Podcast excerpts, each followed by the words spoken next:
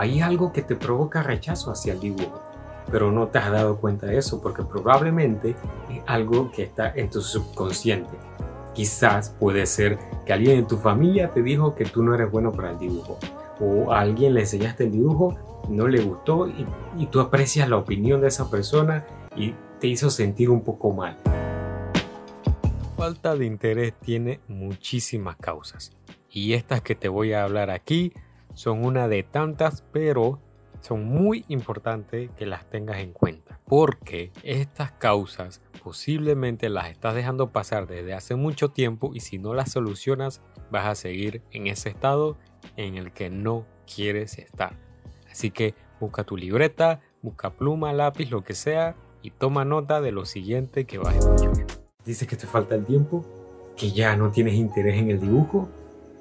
Quizás sea por algo que nunca te habías puesto a pensar que esa es la verdadera razón de por qué no tienes interés en el dibujo, porque ya perdiste totalmente el interés por el dibujo y ni siquiera sabes por qué. Y no, no es la falta de tiempo, porque tiempo hay suficiente. Y ese es un tema que no voy a tocar mucho en este video, porque tiempo hay suficiente. Todos tenemos 24 horas. Steve Jobs tuvo 24 horas. Thomas Edison tuvo 24 horas, Henry Ford tuvo 24 horas, mira todo lo que hicieron. Leonardo da Vinci tuvo 24 horas, Miguel Ángel tuvo 24 horas. Y mira todo lo que hicieron en la historia, mira todo lo que dejaron, todo el legado que nos dejaron a nosotros. Y tú dices que no tienes tiempo. Tienes 24 horas también y no has hecho ni la mitad de lo que ellos hicieron. Y así dice que no tienes tiempo. Claro que tienes tiempo. Lo que falta es que te organices y tengo un video para que ordenes prioridades y organices tu tiempo para el dibujo. Te va a salir aquí arriba y ya dejemos unas palabrerías y vamos de una vez con el video. El que quiere puede. Si según tú no tienes tiempo, no es que no tengas tiempo, es que te falta el interés. Porque si de verdad quisieras, de verdad encontrarías la manera, harías lo imposible por poder encontrar la manera para poder dibujar. Ahora que ya tenemos claro eso de que si realmente quieres, tú puedes, vamos a pasar a por qué entonces no estás invirtiendo tiempo en el dibujo, por qué no tienes ese interés. Y la causa puede ser que hay algo que te provoca rechazo con el dibujo, hay algo que te provoca rechazo hacia el dibujo pero no te has dado cuenta de eso porque probablemente es algo que está en tu subconsciente. Quizás puede ser que alguien en tu familia te dijo que tú no eres bueno para el dibujo o a alguien le enseñaste el dibujo, no le gustó y, y tú aprecias la opinión de esa persona y te hizo sentir un poco mal. O puede ser que te digan que tú no, que tú no vas a llegar a ningún lado, que para qué inviertes tiempo en eso, lo que sea, pero probablemente es algo emocional que está dentro de ti, que te está provocando cierto rechazo con el dibujo y por eso no tienes el interés suficiente a arriesgarte a dibujar porque sientes que igual vas a sentir esa mala sensación, ese algo que te hace sentir mal y prefieres evitarlo. Probablemente eso es lo que está sucediendo. Ahora la clave aquí es averiguar qué es eso que te causa ese rechazo hacia el dibujo. Y es como te venía diciendo, puede ser que, pongamos el ejemplo, puede ser que tus padres te dijeron que estás perdiendo el tiempo en el dibujo y no te lo dijeron una sola vez, te lo están diciendo varias veces constantemente o quizás no apoyan que tú dibujes o no les gusta lo que tú dibujas.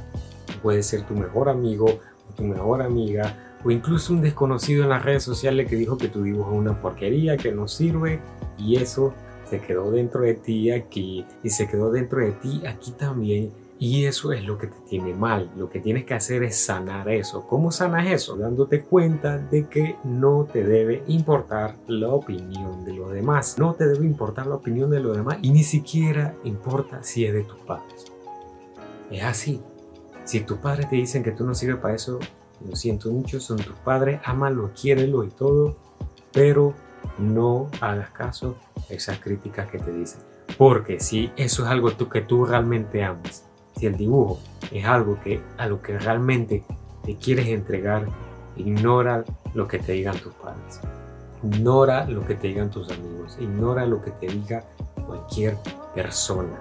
Tú solo enfócate en lo que tú quieres hacer, en lo que tú quieres lograr y punto. Más nada. Focus. Tienes que estar enfocado y concentrado, concentrada en lo que tú quieres conseguir. No te dejes afectar por la opinión de otras personas. No te dejes afectar por la opinión ni siquiera de personas que ni siquiera te conocen. Porque hoy día vivimos en un mundo donde en las redes sociales te escriben algo y probablemente te sientas mal.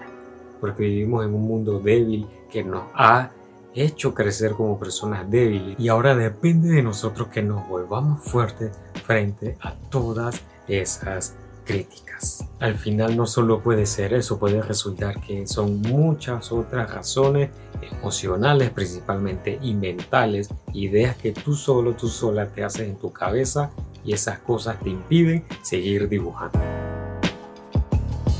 Ahora que ya has descubierto cuáles son esas causas que están provocando que, que tengas esa falta de interés, espero de verdad que te pongas manos a la obra, que tomes acción y comiences a hacer ejercicio, hacer tareas, todo buscando la manera de que este episodio te sirva de ayuda. Por eso siempre te digo que tomes notas, porque luego que terminas de escuchar el episodio, lees las notas y ya es un camino que te da una guía para saber qué hacer.